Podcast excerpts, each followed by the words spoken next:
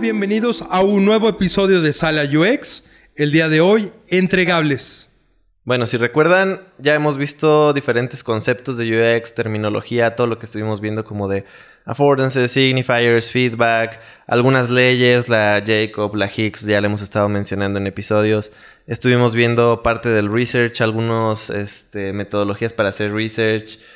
Pero antes de seguir viendo como más cosas de research, quisimos pasar a ver cosas que están haciendo los diseñadores de UX constantemente.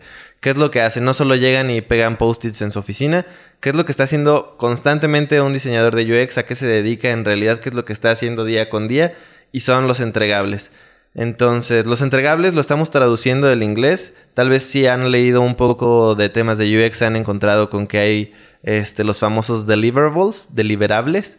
Este, y bueno, estos son los entregables, pero platícanos más qué son, Goyo. Bueno, eh, estas son muchas cosas, porque dependiendo de qué queramos entregar, pero vamos a explicar cómo y por qué. Bueno, sucede que en un equipo de trabajo que esté involucrado con el tema de UX, que acuérdense que también pueden estar involucrados pues los programadores, la gente de marketing, la gente de ventas, todo dependiendo de la naturaleza del proyecto, pues nosotros Debemos que entregar reportes, análisis, documentación. Esto puede venir a través de texto, también a través de los lienzos o de canvas.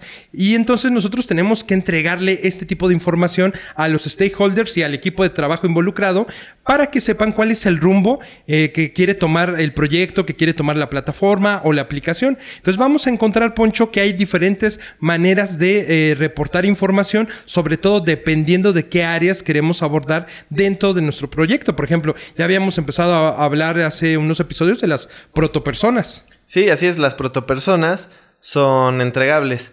Entonces, las protopersonas, como ya lo dijimos en su episodio, nos ayudan a saber cómo para quiénes estamos haciendo nuestro producto, para lograr una mejor empatía con ellos. Entonces, si en algún momento este, sentimos que, no sé, el equipo tal vez está saliendo como del rumbo o no estamos teniendo como esta empatía, podemos recurrir a checar otra vez bien a nuestras protopersonas para saber este, como quiénes son, lograr esta empatía y seguir diseñando con el camino correcto.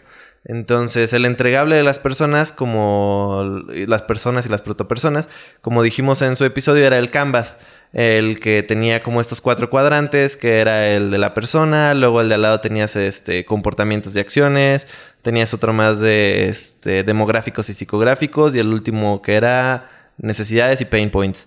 Entonces, en este caso, esos canvas que estábamos llenando con la fotito de la persona y estas post-its o textos o como lo quieran llenar, vienen siendo nuestros entregables, que son a los que podemos recurrir y como decías tú, los que le vamos a entregar también a nuestro stakeholder o al equipo, a los stakeholders, este, para que sepan como a quiénes estamos enfocándonos.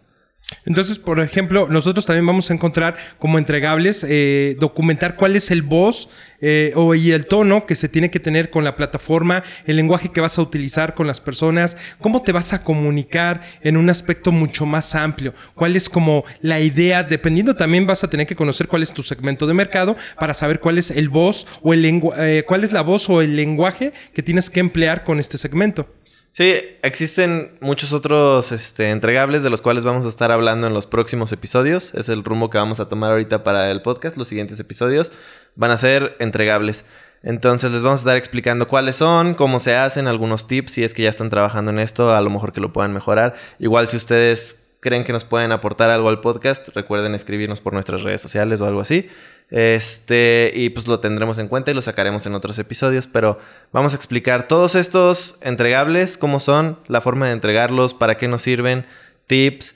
Eh, otro, el que vamos a ver en el siguiente episodio. El del análisis competitivo, que ese creo que les va a servir muchísimo porque, pues bueno, por el nombre ahí ya está diciéndonos de qué va a tratar. Sí, ya en el siguiente episodio les estaremos mencionando por qué creemos que es importante este análisis competitivo y por qué va a ser el primero que va a salir.